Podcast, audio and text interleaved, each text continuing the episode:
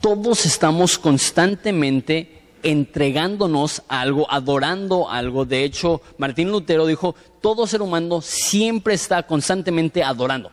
Entonces tú y yo siempre estamos adorando, y cuando digo adorar, eso significa venerar, honrar, dar, sacrificar, ofrecer, entregar, otorgar, dar tu vida a eso. Eso es lo que significa adorar. Todos nosotros siempre estamos adorando. La pregunta no es si eres o no un adorador. La pregunta es qué o quién estás adorando. Porque siempre, eh, constantemente estamos adorando. Y cuando adoramos a algo que no es Dios, la Biblia dice que eso es idolatría. Ahora, cuando digo la palabra idolatría, para muchos de nosotros viene una imagen algo primitiva, de a lo mejor, no sé, una tribu en África que tiene una fogata y se está pintando la cara y tiene su imagen ahí y están dando círculos y están adorando. Y tú dices, pues, pues eso es muy primitivo y, yo no hago eso, entonces yo, yo no tengo ídolos, yo no soy un idólatra. Pero sabemos que idolatría puede ser cualquier imagen. Entonces sabemos que en nuestra cultura existe mucha idolatría, muchas imágenes que se veneran, muchas personas que, a las cuales se ora, se respeta, se pone de cabeza. Eh, diferentes cosas que se hacen para respetar y venerar a imágenes. Entonces, nosotros como cristianos decimos, sí, eso es cierto, eso es malo. Aquí está el problema. Conozco a demasiados cristianos que pasan todo su tiempo criticando los ídolos y las imágenes de sus familiares que no son cristianos e ignoran todos los ídolos y todas las imágenes que ellos tienen. Y dicen, porque los tuyos son más suyos, porque no necesitas ser una, una una estatua y no necesita ser una imagen, no necesita ser una escultura. Yo he visto que hay muchos cristianos que adoran el Facebook. Ahora sí, este, y, cómo lo sabes, hay tres formas de identificar qué es lo que adoras. Esas son las tres. ¿Dónde es donde pasas más tiempo? ¿Qué es en lo cual utilizas mayor esfuerzo? ¿Y, qué, y a qué le das la mayor cantidad de dinero? Entonces, yo sé que hay personas que literalmente su ídolo es Facebook o televisión o otras cosas. Y, no, no, estoy diciendo que el Facebook es malo, no estoy diciendo que la televisión es mala. Lo que estoy diciendo es, ¿dónde pasas más tiempo? ¿Pasas más tiempo en la computadora? ¿Pasas más tiempo en la televisión que con Dios? Entonces, por definición, eso se convierte en un ídolo. Entonces, a lo mejor tu rollo no es una computadora, a lo mejor tu rollo no es, no es la televisión, a lo mejor es una relación romántica. Y, y les digo, algo no necesita ser malo para que lo idolatres. Algo no necesita ser negativo para que tú lo adores.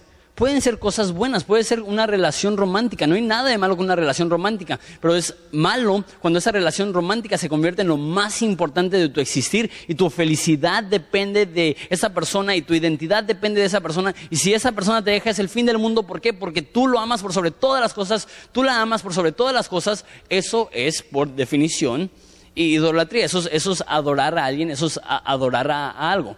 Y John Piper, un teólogo eh, y un pastor, eh, dijo, y yo creo que muy, muy acertadamente, dijo, el ídolo más común del siglo XXI es la imagen que se ve en el espejo. Yo, yo creo que ese es el, el ídolo más común. Hoy en día hay un énfasis tan tremendo en la imagen. Entonces, si tienes unos kilitos de más, es el fin del mundo. Eh, no, es una cuestión de identidad. Hace, unos, hace unas semanas me enfermé de catarro y fui al, doctor Simi, porque solamente voy a los lugares más prestigiosos de Ensenada. Y este, después de que le saqué la vuelta a la botarga este, y entré al consultorio, este, me midió el, doctor y, me medía 77 centímetros. Y me pesó y pesaba 80 kilos. Y tú dices, ¿cuánto? 80 kilos. Pero te ves tan flaco, Jonathan. Y agarró y me pesó y con una seriedad me dijo, tienes un problemita de sobrepeso. y yo, regrésame mis 35 pesos. y, pero, pero, pero, ¿por qué algo así nos ofende? Porque nuestra imagen nos es valiosa. Y, y, si yo tengo un problemita de sobrepeso, no es un problemita de sobrepeso, es un problemita de adoración. Que yo quiero que me estimen, yo quiero que me reconozcan. Y yo quiero autorreconocerme, yo quiero autoestimarme. Eso es la autoestima. Entonces, todos vamos a batallar todo el tiempo con este concepto de idolatría. Por eso, el primer mandamiento es, no tendrás dioses ajenos. ¿Por qué? Porque la Biblia sabe que en nuestro corazón siempre va a haber una batalla. Ok, ¿quién es Dios? ¿Jehová de la Biblia o yo? ¿Quién es Dios? ¿Jesús o entretenimiento? E, ese, ese tipo de cosas. Ok, este, entonces lo, lo que estoy diciendo es, todos nosotros tenemos que identificar nuestros ídolos y destruir nuestros ídolos para poder adorar correctamente al Dios de la Biblia. Y esto es el concepto típico de ídolos de una estatua, que, que, si tú tienes imágenes en tu casa que veneras, no las necesitas. La Biblia dice que hay un intermediario entre Dios y el hombre, Jesucristo hombre. No necesitas ir a Dios a través de una imagen, porque la Biblia nos dice que Jesús es la imagen del Dios invisible. La única imagen que necesitas es Jesús en tu corazón, Jesús en tu vida, y ya con eso tienes acceso libre al Padre. Pero también tenemos que destruir nuestros ídolos, que a lo mejor no son estatuas, a lo mejor no son imágenes, a lo mejor son esas otras cosas que a lo mejor no son malas, pero que hemos puesto en un lugar de alta estima, hemos puesto en un lugar de mucha honra. Ahora, eso nos lleva a nuestra historia. Eh, Pablo llega a Atenas, mira conmigo versículo 16 del versículo del capítulo 17. Mientras Pablo estaba, mientras Pablo los esperaba en Atenas, su espíritu enardecía viendo que la ciudad estaba entregada a ¿qué? a idolatría. Eso es el, el tema que nos toca el día de hoy. Pablo estaba viajando de ciudad en ciudad predicando el evangelio y tenía tres acompañantes. Era un equipo de cuatro personas. Era él, era Lucas, que era un doctor, era Silas y era Timoteo dejó a Lucas en Filipos y dejó a Timoteo y a Silas en Berea. Y ahora, tanto en Filipos como en Tesalónica como en Berea, que son las últimas tres ciudades donde ha estado, han habido este, disturbios, han habido este, agresividad, los han metido a la cárcel, los han atacado, todas estas cosas están sucediendo. Entonces mandan a Pablo solo a Atenas. Y yo creo que lo mandan solo a Atenas, casi casi diciendo, Pablo, ya van varias veces que casi te matan, necesitas ir, descansar, vacacionar, Atenas es un lugar muy bello, ve ahí y despeja tu mente y, y ¿qué es lo que hace? Llega, dice que su corazón se conmueve porque la ciudad estaba dado a ídolos. Ahora vamos a estar pasando eh, unas imágenes de Atenas, de las ruinas de hoy en día, para que se den una idea de eh, lo increíblemente idólatra que era por todas las imágenes que tenía, pero también lo majestuoso que era la ciudad. Yo voy a seguir platicando, pero si quieren estar viendo las pantallas, no me molesta. esa es la, la, ciudad de Atenas hoy en día y van a estar viendo también por ahí los templos y todo eso que hasta la fecha sobreviven. Entonces, Atenas, muchos de nosotros lo conocemos porque es donde vivieron filósofos como eh, Sócrates, como eh, Platón, como Aristóteles, también el gran guerrero Alejandro Magno era de Atenas. Y eso está sucediendo unos cuantos años después de Cristo. Eh, aproximadamente 400 o 500 años antes es cuando Grecia estaba en su apogeo y Grecia era el mayor poder mundial bajo el liderazgo de Alejandro Magno. En ese entonces Atenas era una ciudad de eh, cientos de miles y tenían aproximadamente 30 mil dioses diferentes que adoraban. Y de hecho sabemos todo eso de mitología griega y de Hércules y de Zeus y, todo eso proviene de Atenas, proviene de Grecia. Entonces, para cuando llega Pablo a Atenas, son solamente como 30 mil habitantes, entonces han disminuido en población, pero no han disminuido en dioses. Entonces llega Pablo a Atenas y hay aproximadamente 30 mil deidades, 30 mil dioses y 30 mil habitantes un historiador del tiempo de Pablo dice, es más fácil encontrar un Dios que un humano. Había tantos dioses diferentes, tantas imágenes diferentes, tantos templos como podemos ver aquí que eran tan majestuosos, tan grandes, tan, tan bellos. Y llegó Pablo y vio toda esta idolatría, vio todo esto y dice, este, que su espíritu enardecía viendo que la ciudad estaba entregada a idolatría. Y nosotros, como dije, vivimos en una cultura donde hay mucha idolatría. ¿Y qué es lo que debe de pasar? Debemos de tener compasión.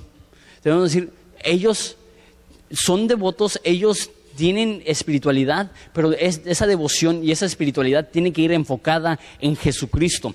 Entonces sigue un patrón que de hecho siguió Jesús, siguen otras personas, que es ir, ver, sentir, hacer.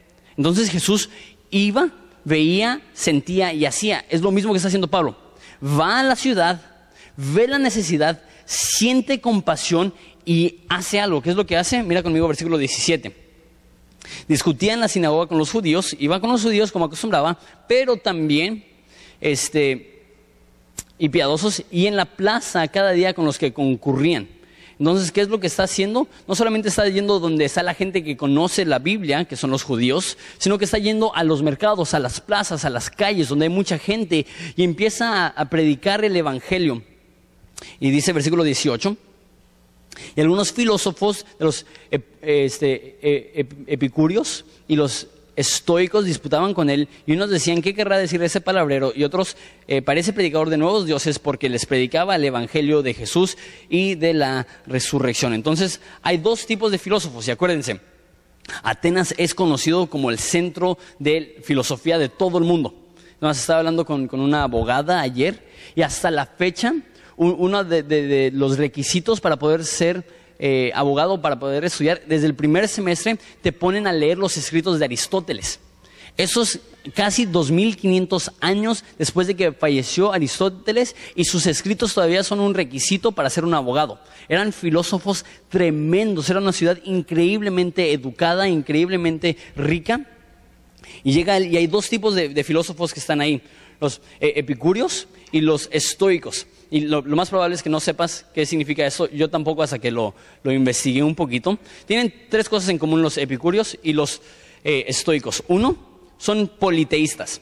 Eso significa que creen en muchos dioses. Hay religiones que son monoteístas como la nuestra, que creemos en un dios, como los judíos, como los eh, musulmanes, pero ellos eran politeístas, eh, como digo, tenían 30.000 dioses y los respetaban, los veneraban, les adoraban a todos. Eran panteístas.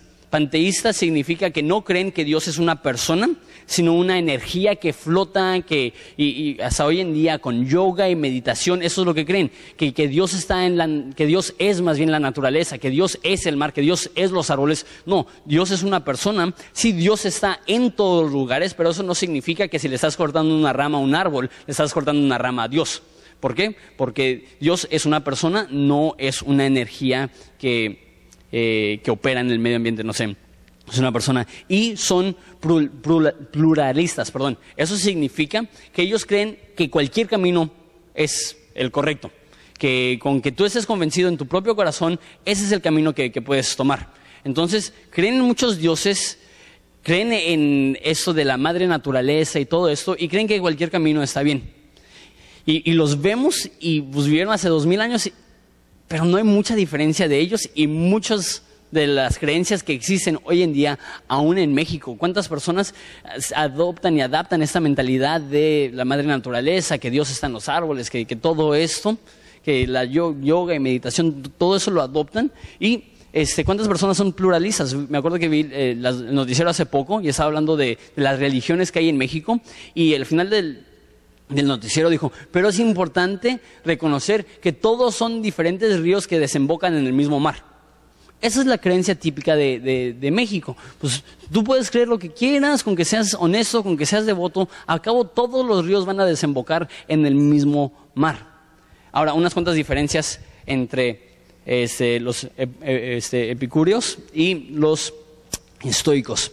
Eh, los epicúreos no, no creían en vida después de la muerte. Entonces mueres y ya, e, eso es todo. Entonces esta vida es todo lo que existe.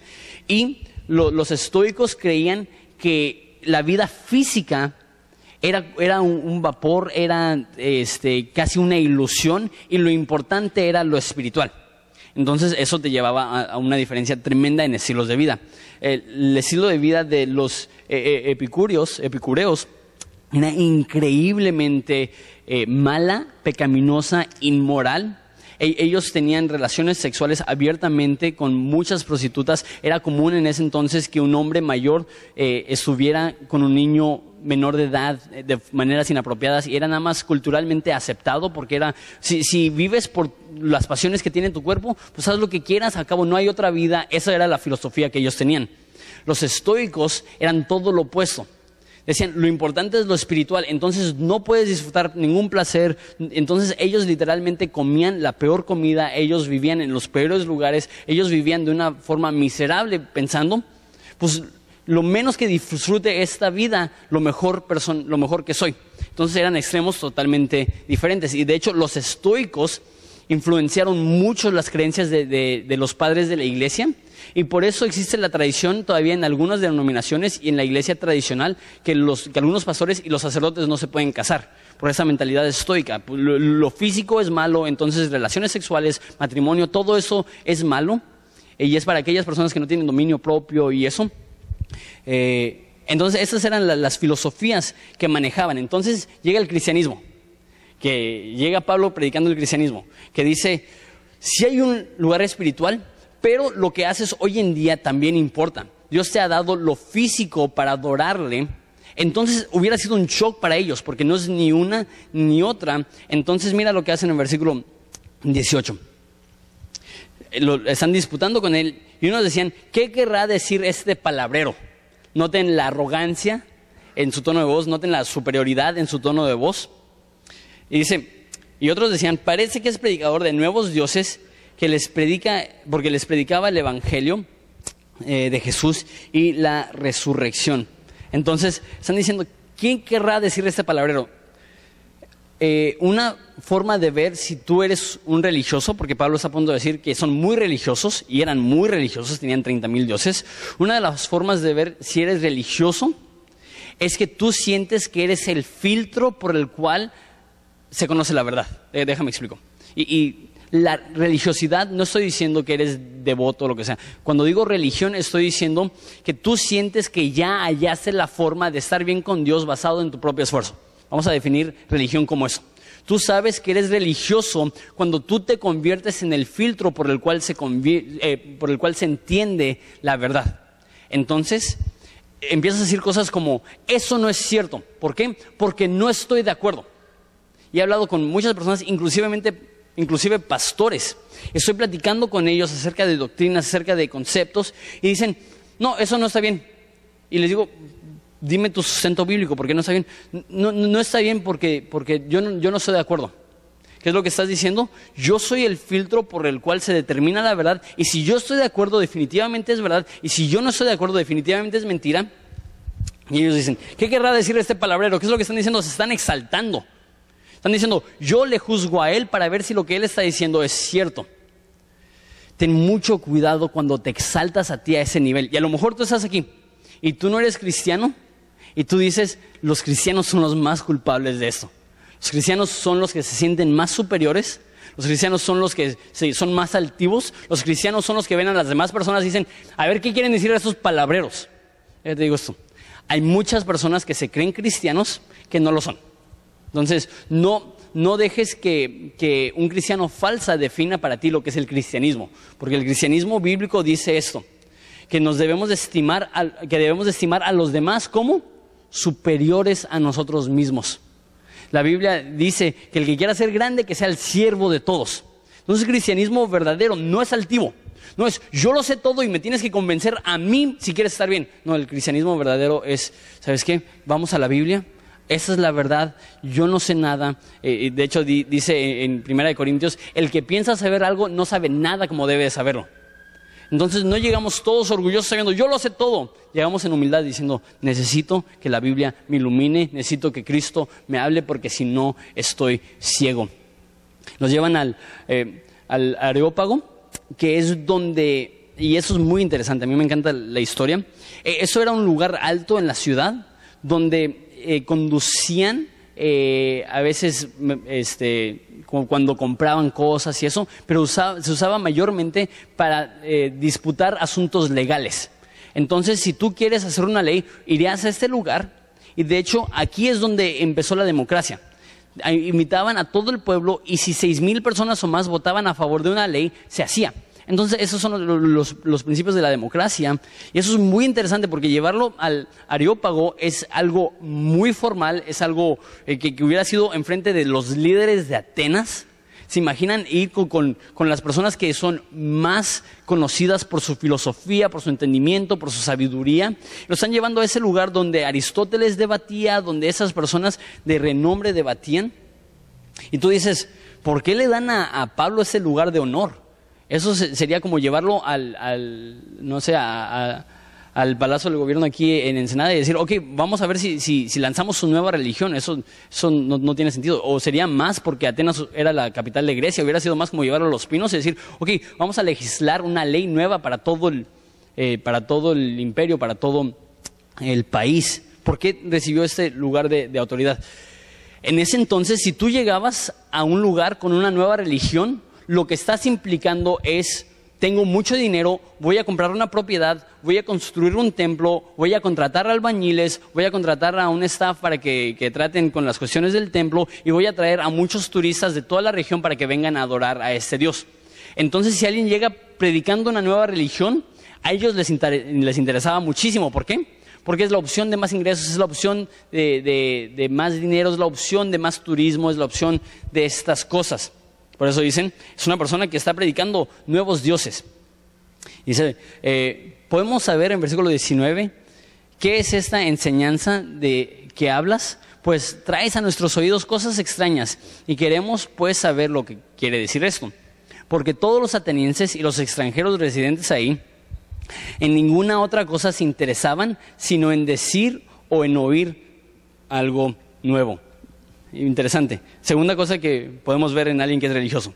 No, no solamente se cree el mero mero, se cree el filtro por el cual se conoce la verdad, sino que aquí vemos que también los que son religiosos están interesados en pura novedad. En pura novedad. Esa es una epidemia en el cristianismo. Hay tantas personas brincando de iglesia en iglesia. ¿Por qué? Porque están buscando la nueva doctrina, lo más novedoso, lo más padre, lo más de moda, el predicador más conocido. Ten mucho cuidado cuando tu hambre por la palabra no es hambre por conocer a Dios, sino hambre por conocer una nueva cosa. Porque la Biblia nos dice en Eclesiastés que no hay nada nuevo bajo del sol. Eso significa que si es nuevo, no es verdad, y si es verdad, no es nuevo.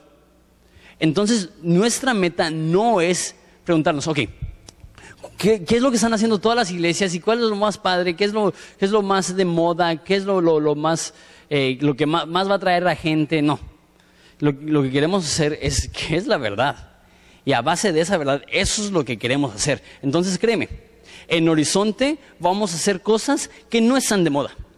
En Horizonte vamos a hacer cosas que no son populares. Ejemplo, hablar de idolatría en México en frente de cientos de personas.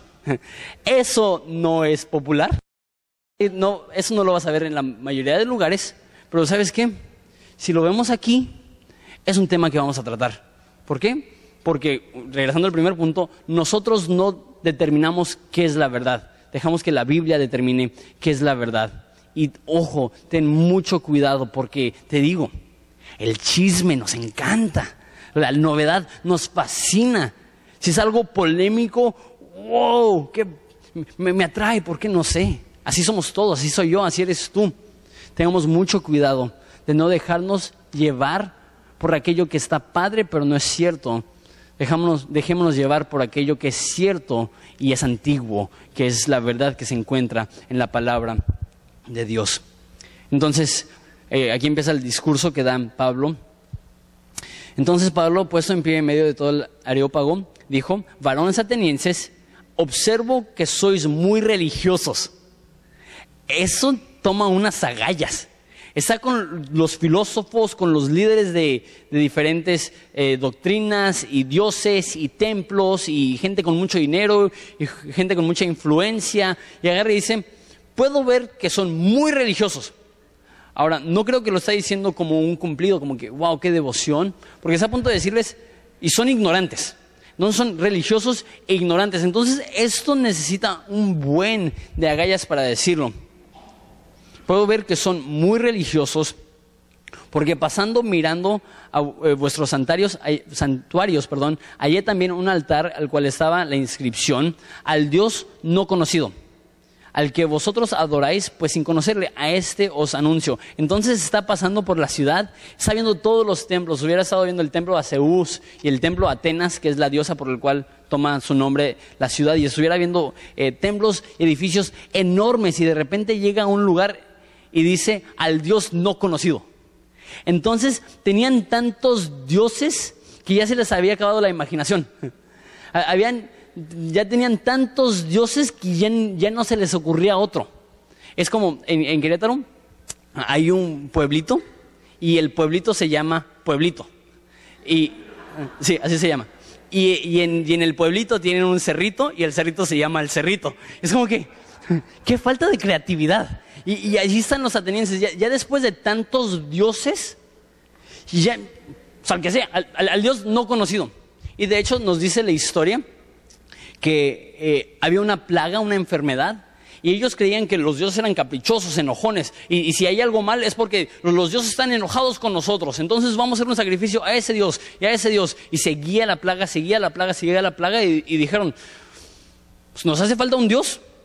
Al, parecer 29.999 no son suficientes, y, y hacen un templo al Dios no conocido. Y pasa Pablo y dice, esos cuates son tan religiosos que adoran a un Dios que ni siquiera conocen. Y él utiliza eso para decirles, sabes que hay un Dios que no conocen y, él es Jesús. E, e, él toma la cultura como una base para predicar el Evangelio. Nosotros también debemos de ver lo que está sucediendo en nuestra cultura, es decir, vamos a utilizar esto como una base para predicar el Evangelio.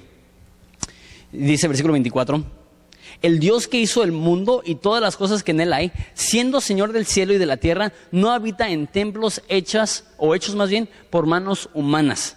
Ahí les hubiera tumbado la inspiración a los cuates que estaban diciendo, vamos a ganar mucho dinero, va a construir un templo. Él dice, sí, les vengo a predicar un Dios que no conocen, pero este Dios no necesita un templo. Mm, pues entonces, ¿para, ¿para qué vienes?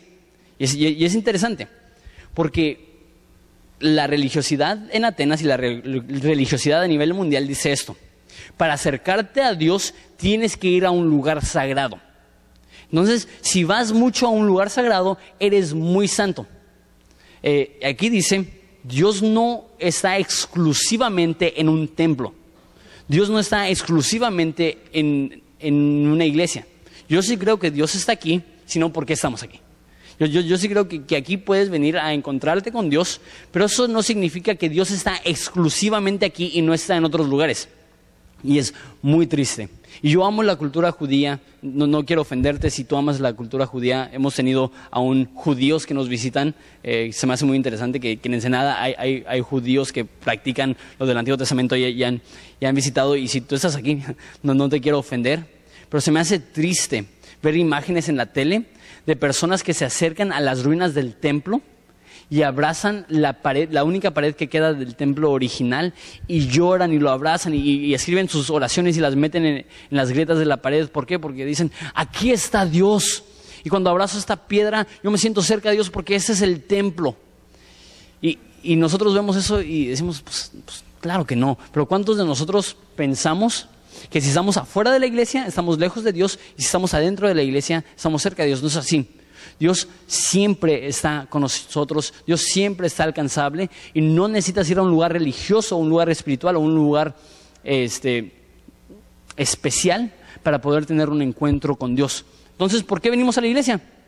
Pues sí, Sí venimos a encontrarnos con Dios, pero ¿cómo nos encontramos con Dios? A través de estar unidos como un pueblo, a través de amarnos los unos a los otros, a través de adorarle, a través de escuchar la palabra de Dios predicada. Dice Hebreos que no debemos de menospreciar eh, la reunión de los hermanos. Entonces no debemos de menospreciar eso que hacemos los domingos. Pero si tú crees que en tu trabajo Dios está lejos, no es así. Dios no está exclusivamente en un templo. Y este, dice algo interesante, dice, ni es honrado por manos de hombres, como si necesitase de algo, pues Él es el que da a todos vida y aliento y todas las cosas. Entonces dice, ¿Ustedes creen que si matan a este animal o si construyen ese templo, que, que Dios va a estar feliz con ustedes? Aquí dicen, no, no, no. E, eso es la mentalidad religiosa. La Biblia no dice, haz esto para que Dios ya no esté enojado contigo. La, la Biblia dice, Dios ya lo hizo todo para que tú puedas tener acceso libre a Él. Esa es la diferencia entre el cristianismo y cualquier otra religión. Todas las religiones dicen, haz esto para ganarte el amor de Dios. El cristianismo dice, Dios te ama con un amor que no tiene límites, que no tiene fin, y ese amor es el que te impulsa a servirle. Entonces él, dice, ustedes, ustedes están mal, ustedes piensan que a través de sus templos y a través de sus obras y a través de eso pueden alcanzar a Dios. Y dice, y necesito que, que, que, que si están medio dormidos, esta parte no, lo van a, no la van a entender a menos de que estén alertas. No es, no es complicado, es sencillo, pero la forma que lo dice, sí necesitamos prestar atención. Dice, y de una sangre ha hecho todo el linaje de los hombres. Entonces, lo que está diciendo, nació Adán, y de Adán provienen todas las naciones que existen hoy en día. Eh, me perdí, versículo 26. Para que habiten sobre toda la faz de la tierra. Entonces, Dios ha este, de una sangre ha establecido que todos los humanos se expandan y vivan en todas las partes del mundo. Versículo 26 todavía. Y les ha prefijado a quienes? A todos los que habitan sobre la faz de la tierra. Entonces Dios ha prefijado de todas las personas, dice, el orden de sus tiempos. Eso significa el tiempo, la época en la cual naciste. ¿Por qué naciste? en los 80, o en los 60, o en los 70, o en los 90, o no sé, no sé cuándo naciste.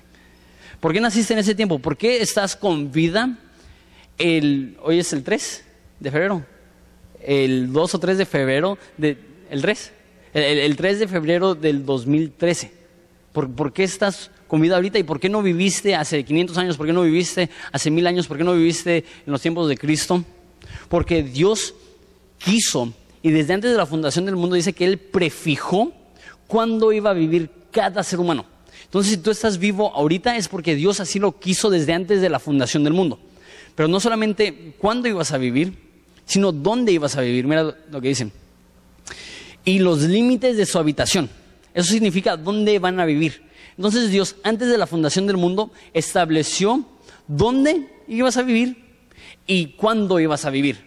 Entonces, no es casualidad que ahorita estés en Ensenada, no es casualidad que ahorita estés en Horizonte y no es casualidad que ahorita estés vivo. Dios, desde antes de la fundación del mundo, así lo quiso. ¿Por qué? Nos dice el versículo 27, para que busquen a Dios.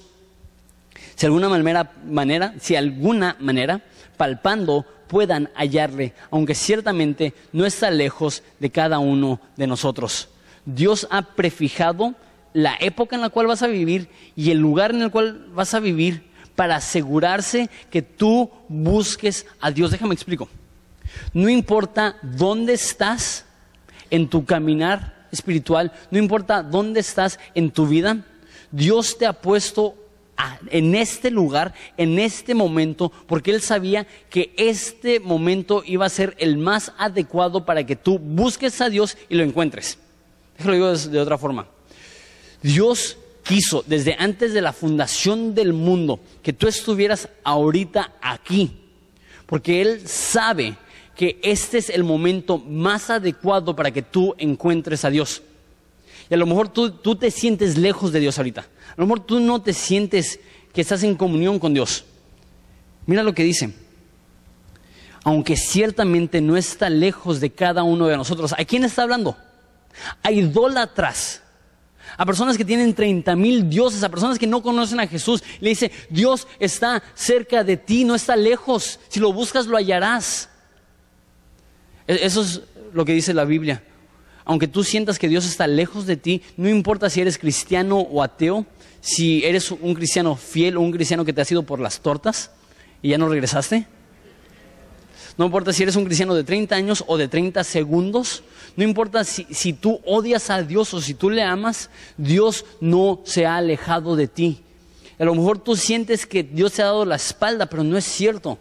Porque Él prefijó desde antes de la fundación del mundo que estuvieras aquí para escuchar este mensaje porque sabía que ahorita tienes la mayor probabilidad de toda tu vida, hasta ahorita, para alcanzarlo.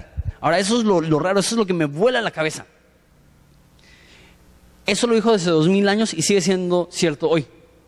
Eso significa que siempre es el momento indicado, indicado perdón, adecuado. Siempre es el momento indicado y siempre es el tiempo adecuado para encontrar a Dios.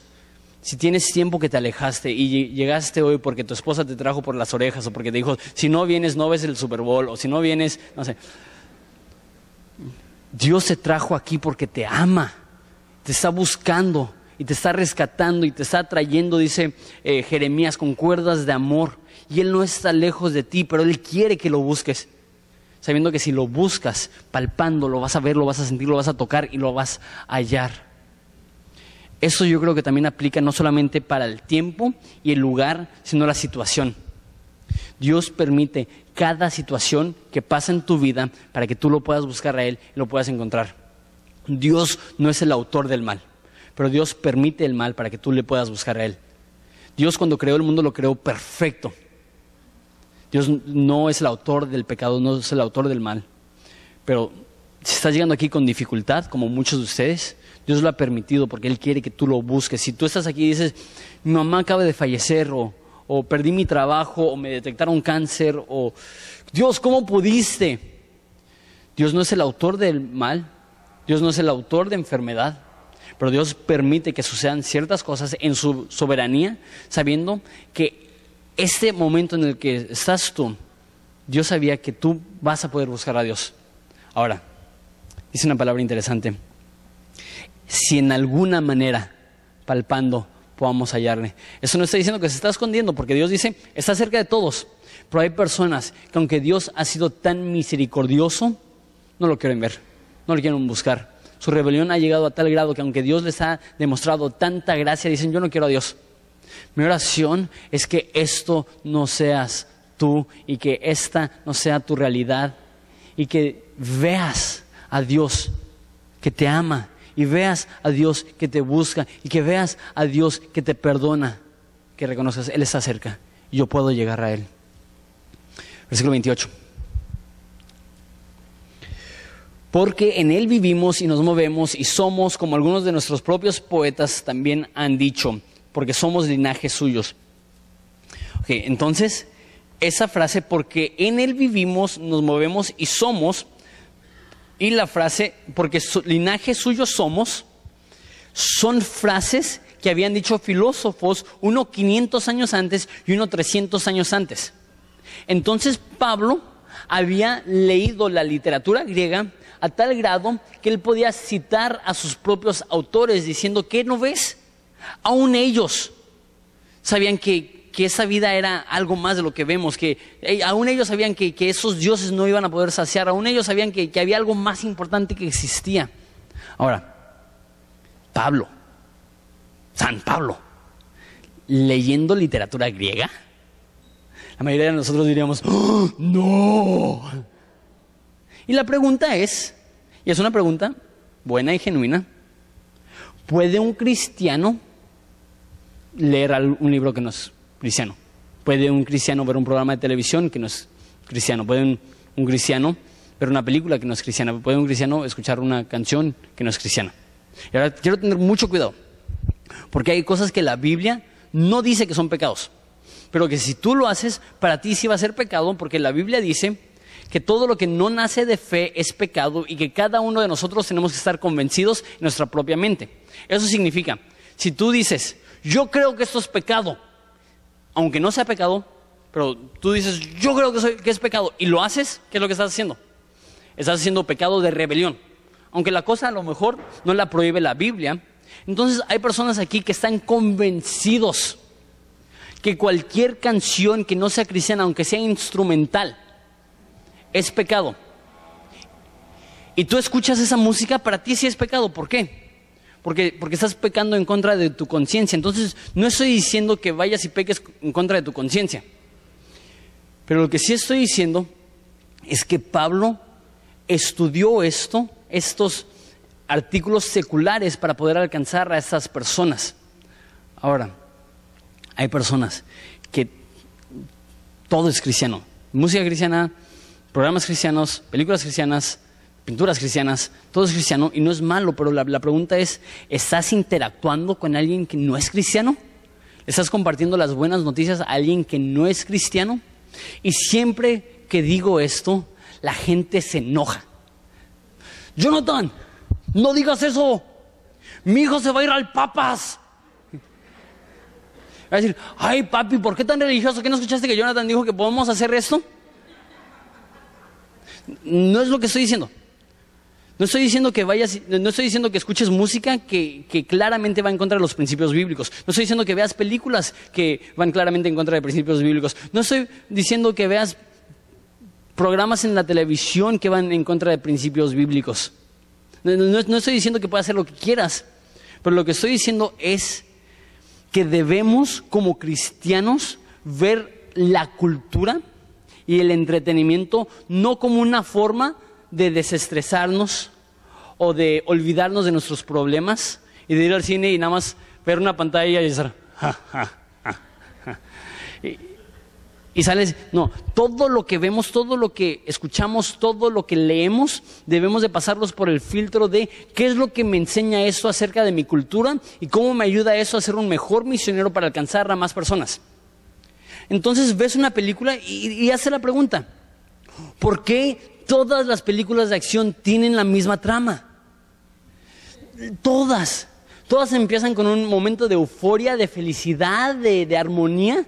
De repente llega un problema, llega un malo, llega una situación y destruye esa euforia, esa alegría. Y llega un héroe, un héroe. Y de repente ese héroe lo salva todo y otra vez hay armonía. Todas las películas son lo mismo. ¿Por qué? Nos demuestran algo. ¿Qué, no, qué nos demuestran? que el corazón humano sabe que el mundo no está como debe de ser y está esperando a su héroe. Y utilizas eso y dices, ¿sabes qué? El héroe no es Batman, jamás va a aparecer. El héroe no son los Vengadores, no van a aparecer. El héroe es Jesús y ya apareció. Y Él sí te va a llevar a ese momento de mayor euforia y sí te va a llevar a ese momento de mayor armonía. Y eso será la resurrección de los muertos cuando Él regrese a juzgar a los vivos y a los muertos para establecer un nuevo orden mundial. Todos están buscando algo, están adorando algo. Nosotros tenemos que ser alumnos de la cultura para saber cómo alcanzarlos. Pablo dijo, me hice a los judíos como judíos y a los griegos como griegos para poder alcanzar a todos. Me necesito apurar un poquito porque tenemos Santa Cena hoy. Pues siendo linaje de Dios, no debemos pensar que la divinidad sea semejante a oro o plata o piedra, escultura de arte o imaginación de hombres. Lo que está diciendo, si somos hechos a la imagen y semejanza de Dios, no podemos pensar que, que una escultura o un, una joyería, que eso es Dios, simplemente no tiene sentido. Isaías se burla de los que hacen ídolos y dice, tomas un pedazo de madera y la mitad es leña y la mitad es un Dios. Es como que, ¿cómo distingues?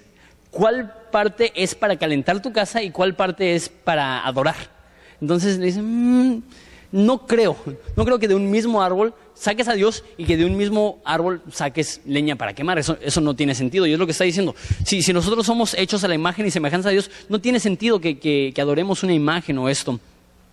Pero Dios, habiendo pasado por alto los tiempos de esta ignorancia, ahora manda a todos los hombres en todo lugar a que se arrepientan. Entonces dice, ustedes están haciendo esto por ignorancia. La religión, cualquier religión que no es fe en Jesucristo como el único mediador, aquí dice que es ignorancia. Personas que no creen en Jesús no, es que sean tontos, no es que sean inmaduros, no es que sean, no sé, mensos. Y muchas veces lo vemos de esa forma. Es que, es que está tan claro, ¿por qué no crees? Pues la Biblia dice que tenemos un enemigo, la gran serpiente de lo antiguo, dice Apocalipsis, y dice 2 Corintios que ha cegado los ojos del mundo.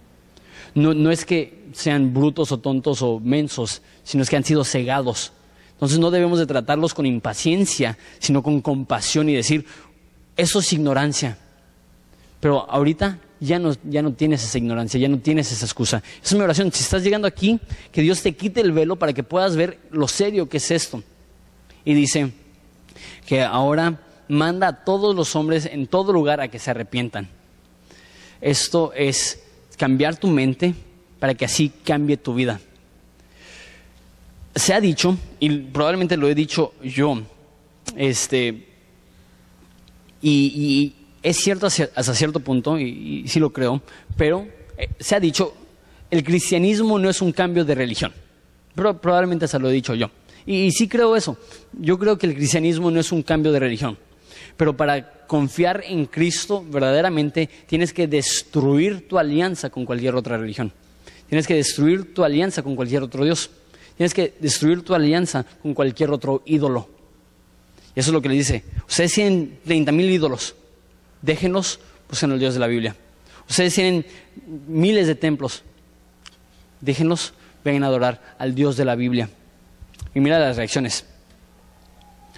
Eh, por cuanto está establecido un día en el cual juzgará al mundo con justicia, y por aquel varón que designó, que, designó, perdón, eh, dando fe a todos con haberle levantado de los muertos. Entonces está diciendo, Jesús va a juzgar a todos, necesitan arrepentirse, si no se arrepientan, si no se arrepienten van a estar bajo el juicio de Dios. Pero, versículo 32, cuando oyeron de lo de la resurrección de los muertos, unos se burlaban y otros decían, ya te oiremos acerca de esto otra vez. Ah, y así Pablo salió de en medio de ellos. Mas algunos creyeron juntándose con él, entre las cuales estaban Dionisio, el Aropagita, y una mujer llamada eh, Damaris, y otros con ellos. Hay tres reacciones a la predicación de la palabra de Dios. ¿Sí las vieron? Una, se burlaron. Apatía. Vamos a escuchar de eso otra vez. Y tres, se unieron a ellos y, ¿cómo, lo dicen? Creyeron y se unieron a ellos. Esas son las tres reacciones posibles a la predicación del Evangelio. La primera es burlarse. Esto es, ay, ¿cómo crees? Ese chavo no tiene ni la menor idea de lo que está hablando. O, ¿cómo crees? Yo no tengo ídolos. A, lo mejor sí me encantan estas cosas, pero no, no, no, soy malo, no soy inmoral, no, no soy pagano, no, no me compares a estas personas. Yo no tengo esos problemas. ¿Y qué es lo que haces? Burlas. Y descartas lo que está diciendo Dios, lo que está diciendo la palabra. Y eh, eso es ilógico. Resurrección entre los muertos, por favor. Esa reacción ocurre mucho afuera de la iglesia y aún a veces dentro de la iglesia. No dudo que hay personas aquí que están molestos por esta predicación. Pero esa, la, la segunda reacción es la más común dentro de la iglesia. Dice, algunos eh, decían, ya te oiremos acerca de esto otra vez. ¿Qué es lo que están diciendo? Me gusta. El mensaje de Jesús, muy bonito. La predicación, muy padre. El mensaje me gustó mucho. Sí, claro, con mucho gusto te venimos a escuchar. Pero no, no, no me pidas que cambie. No, no me pidas que sacrifique mis ídolos. No, no me pidas que deje mi religión. No me pidas que vea a Jesús como la única solución. No, no, eso es fanatismo. Eh, eso no lo necesitamos. Eh, me gusta tu mensaje, me gusta el cristianismo. Voy a seguir viniendo los domingos, voy a seguir escuchando. Pero siempre y cuando Dios no me pida a mí que le entregue mis ídolos que si Dios te dijera, elimínalo, tú dirías, no, no puedo, lo amo demasiado. E, eso es tu ídolo. Y una vez más, no tiene que ser algo malo. Y, eso yo creo que es uno de los motivos que Abraham tenía tanta fe. Porque Dios le dijo a Abraham, sacrifica a tu hijo. ¿Y qué es lo que dijo Abraham? ¿Cómo crees Dios? Es mi hijo. Es la promesa que me has... No, lo que tú digas. Porque hay un Dios, hay un rey, hay un amo, hay un Señor, y eres tú, no yo. Hágase tu voluntad, no la mía. Ahora, a fin de cuentas, no se lo quitó, pero la Biblia dice que fue una prueba para ver si realmente amaba a Dios por sobre todas las cosas. Que si Dios te dijera, piérdelo, elimínalo, destruyelo, tú dirías, no puedo, no puedo. Eso es aquello que tienes que destruir. Eso es aquello que si tú no destruyes, te destruirá a ti es aquello que si no te apartas de Él, te consumirá. La tercera respuesta. Más algunos creyeron juntándose con Él. E, esa es mi oración. Que vemos la predicación de la palabra de Dios, o más bien escuchamos la predicación de la palabra de Dios, vemos lo que Dios dice en la escritura y hay, hay una reacción en nuestro corazón que dice, yo estoy mal, Dios está bien, necesito arrepentirme. Y esto incluye a todos A los pastores les encanta exigir el arrepentimiento, pero no practicar el arrepentimiento. No, no, no. Esto nos incluye a todos. Cada uno de nosotros somos responsables por arrepentirnos de nuestros pecados y confiar en Jesucristo. Entonces, vamos a hacer esto. Vamos a ponernos de pie.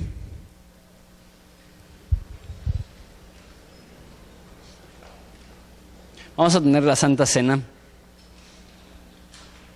Entonces, si, pueden empezar a repartir, por favor, los elementos. Eh, bueno, de hecho, se, me fue el orden. Primero vamos a, dar de nuestras ofrendas y diezmos, después vamos a participar de la Santa Cena. Este, ah, si siento que, hay personas aquí, no siento, sé que hay personas aquí, y sé que somos la mayoría, que que nuestra relación con Dios está increíble siempre y cuando Dios no nos exija que perdamos algo. Pero eso, simplemente no es lo que dice la Biblia. La Biblia dice, si alguno quiere venir en pos de mí, tome su cruz y sígame. Entonces, eh, Juan le escribió a sus discípulos y les dijo, hijitos amados, absténganse de ídolos. ¿Está escribiendo a cristianos o a paganos? A cristianos. Pero si los cristianos no tienen ídolos, al parecer sí. Al parecer eh, los cristianos vamos a batallar con poner algo en el lugar de Dios. No importa si eres un cristiano nuevo o un cristiano viejo, eh, todos vamos a batallar con esto. Entonces mi oración es que en humildad podamos dejar que Dios nos examine y nos diga, ok, ¿cuáles son las áreas de nuestras vidas de las cuales nos tenemos que arrepentir? ¿Y cuáles son las áreas donde hemos cometido el pecado de idolatría? También, si tú estás aquí y, este, y te sientes ofendido, tú dices, e, e, eso no es una cuestión de religión, eso es una cuestión de tradición. Eso es lo que enseñaron mis papás, eso es lo que me enseñaron mis abuelos, eso es lo que han hecho mis atarabuelos. No lo puedo dejar, déjate, déjate digo que te entiendo, este, y sé por qué piensas eso, pero deja que, que Dios sea suficiente. Deja que Jesús sea suficiente. No necesitas otros amuletos, no necesitas otros ídolos, no necesitas otros objetos santos. Con Jesús tienes todo lo que necesitas y deja que eso traiga libertad a tu corazón. Vamos a orar, vamos a repartir los elementos de la Santa Cena, vamos a compartir nuestras ofrendas y diezmos y, este, y vamos a orar.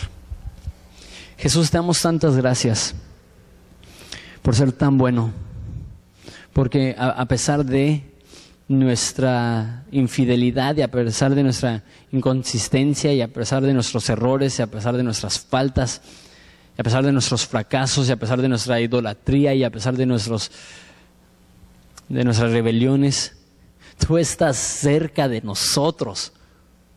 Tú no te has alejado. Tú no has dicho, este hombre, esta mujer es un asco y los odio. Eso es lo que deberías decir. Pero tú en amor nos ves y dices, este es mi hijo. Yo le perdono. Yo tomé su culpa en la cruz para que pueda caminar sin condenación. Padre, tú nos tratas con una ternura que jamás nos imaginamos que pudiéramos recibir. Tú nos das una gracia que jamás imaginamos que podía existir. Tú nos das una misericordia que jamás pensamos que íbamos a poder encontrar. Padre, tráenos a tus pies. Te pido como Gedeón que destruyó los altares. Tú nos des el poder para hacer lo mismo que recordemos que tú fuiste destruido en la cruz para darnos el poder para destruir cualquier otro ídolo. Te damos gracias por ser tan bueno con nosotros, no merecemos nada y tú nos has dado tanto. Te adoramos, recibe estas ofrendas como alabanza genuina. Te doy gracias por los que fielmente han dado y te pido por aquellos que, que a lo mejor el dinero es su ídolo a lo mejor eso es aquella área en su vida que, que, no se desprenden. No lo digo para condenar, pero lo digo para que podamos examinarnos realmente, para ver quién es nuestro Dios.